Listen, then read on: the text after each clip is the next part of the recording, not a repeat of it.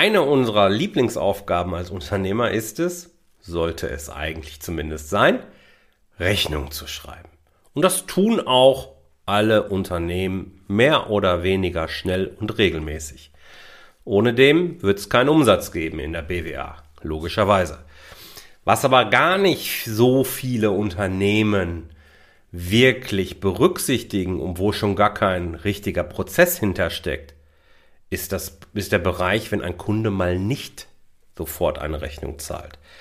Ein Mahnprozess fehlt in vielen Unternehmen und damit wird richtig, richtig Geld verbrannt. Und damit das in Zukunft nicht mehr passiert, gibt es die heutige Episode von Rosartig. Herzlich willkommen zu Rosartig, der Unternehmer-Podcast von deinem Personal CFO.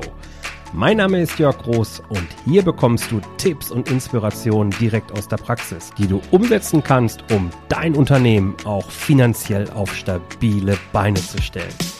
Lass dich anstecken und gehöre zu der Gruppe erfolgreicher Unternehmer, die ihren Weg gefunden haben, wie sie die Zahlen mit ihrem Bauchgefühl kombinieren können. Danke, dass du dabei bist. Lass uns direkt loslegen. Heute beschäftigen wir uns also mit dem Thema Rechnung bezahlen, von Kunden bezahlt bekommen, besser gesagt. Und wenn das mal nicht passiert, einen sinnvollen, strukturierten Mahnprozess aufzubauen. Bevor wir einsteigen, möchte ich gerne mit einem Irrglauben aufräumen, mit einem Mythos.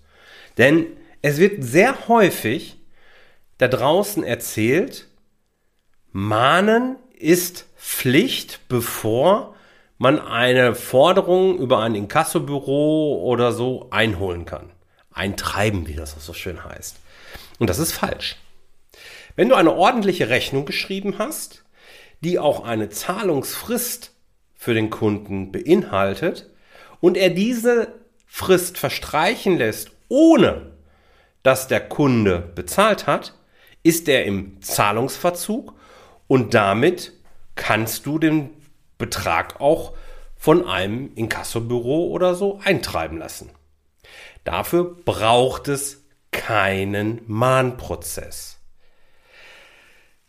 Dass ich dir diesen Prozess in der Form zumindest nicht empfehle, liegt also weniger an einer rechtlichen Grundlage, sondern mehr daran, dass wir in der Regel daran interessiert sind, ein langfristiges Geschäft mit unseren Kunden auch zu haben. Und meine Erfahrung ist, dass in aller, allermeisten Fällen der Grund für eine Nichtzahlung eher eine Art Versehen ist.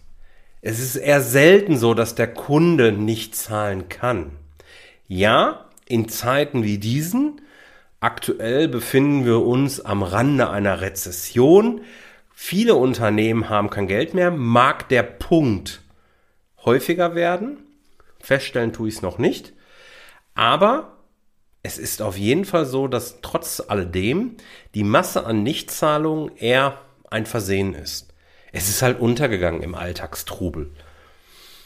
Also, du musst keinen Mahnprozess aufsetzen, aber du solltest einen wertschätzenden, strukturierten und sehr effizienten Mahnprozess aufsetzen, sodass du einen guten Kundenkontakt weiter aufbauen kannst. Und wie könnte so ein Mahnprozess jetzt aussehen? Du schreibst eine Rechnung und vielleicht schreibst du drauf, Zahlungsziel sieben Tage, 14 Tage. Irgendwie sowas ist ja typisch.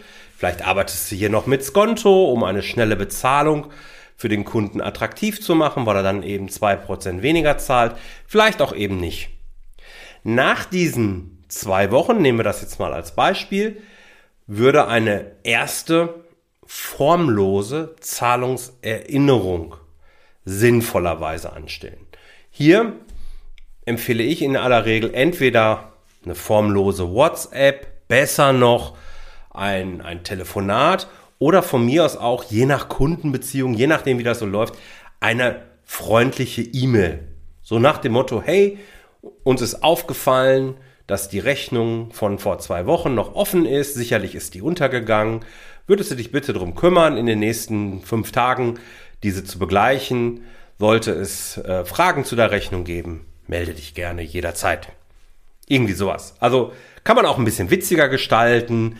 Ähm, aber wie, ne? Also das reicht im Grunde.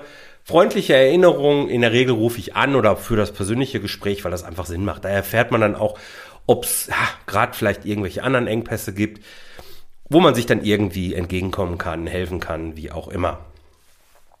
Nach dieser Zahlungserinnerung, wenn die dann eben verstrichen ist und der Kunde hat immer noch nicht bezahlt nach diesen fünf Tagen, würde ich eine erste Mahnung schicken. Erste Mahnung, da dann nochmal kurz auf die Rechnung beziehen. Sagen, ist immer noch offen, trotz der Zahlungserinnerung von vor fünf Tagen. Bitte begleichen. Und hier kann man dann auch schon eine kleine Strafgebühr draufpacken. Ja, also Bearbeitungskosten, Mahnkosten, die kann man dort eben aufpacken, um dem Ganzen auch nochmal eine Rechnung zu tragen, dass du ja auch Zeit investierst, du oder deine Mitarbeiter. Hier wichtig, auch wieder eine Frist setzen, sieben Tage beispielsweise. Und nach sieben Tagen würde ich dann auch schon die letzte Zahlungserinnerung aufsetzen. Also im Prinzip wäre das ein dreistufiger Mahnprozess. Da dann eben sagen, oben drüber schreiben, Lex, le, letzte Mahnung, Zahlung immer noch offen vom und da dann sagen, bitte Bitte darauf achten, bisher keine Reaktion. Das setze ich jetzt mal voraus, dass der Kunde einfach ruhig gewesen ist, nichts gesagt hat, sich nicht gemeldet hat, bisher noch nichts gehört, trotz zweifacher Erinnerung. Ähm, bitte bis zum Tag X, sieben Tage später von mir aus nochmal eben die Rechnung bezahlen.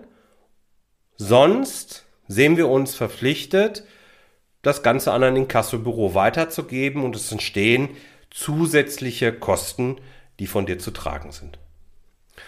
Und in aller Regel, spätestens an der Stelle, meldet sich dann auch der Kunde. Sollte das nicht passieren, such dir ein Inkassobüro. Das kann eine Kreditreform sein, das kann aber auch jemand anderes sein. Ähm, und gib das Ganze dann weiter.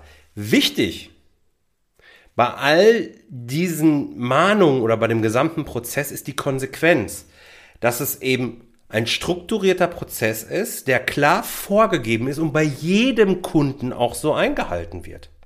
Ja, also schreib dir einen Zettel, eine Verfahrensanweisung, wie das so schön heißt, und schreib drauf, okay, Rechnung plus 14 Tage, erste Zahlungserinnerung plus 7 Tage, zweite, äh, zweite Zahlungserinnerung, respektive erste Mahnung, weitere 7 Tage später eben letzte Mahnung, dann packst du vielleicht noch die Mustertexte dazu und dann kann jeder deiner Mitarbeiter immer in der gleichen Art und Weise deine Kunden anmahnen. Und damit ist die ganze Sache sehr professionell strukturiert. Und das ist hier ein wichtiger Punkt.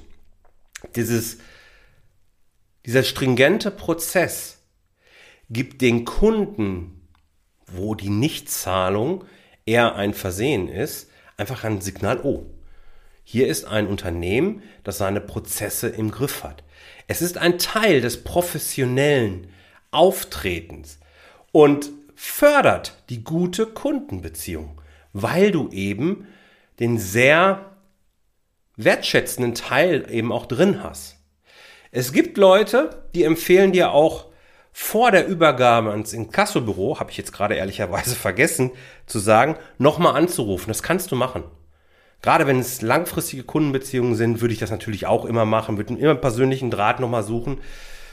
Ähm, je persönlicher das ist, desto wertschätzender ist das nach, nach natürlich auch. Es sei denn, du bist gar nicht mehr an einer weiteren Zusammenarbeit interessiert, dann brauchst du natürlich auch nicht entsprechend Zeit investieren. Der strukturierte professionelle Prozess als Quelle oder als Teil einer guten Kundenbeziehung ist hier also eben auch ein wichtiger Faktor. Je persönlicher, desto besser, habe ich gesagt. Heißt aber nicht, dass wir uns Tools nicht zunutze machen können, wenn du jetzt beispielsweise noch keine Mitarbeiter hast, die sich darum kümmern. Beziehungsweise, wenn du sagst, ich möchte meine Mitarbeiter gar nicht mit dieser manuellen Aufgabe äh, beschäftigen, dann nutze Tools. Ich nutze LexOffice Und dort kann man eben auch einen Mahnprozess hinterlegen, so wie du das möchtest.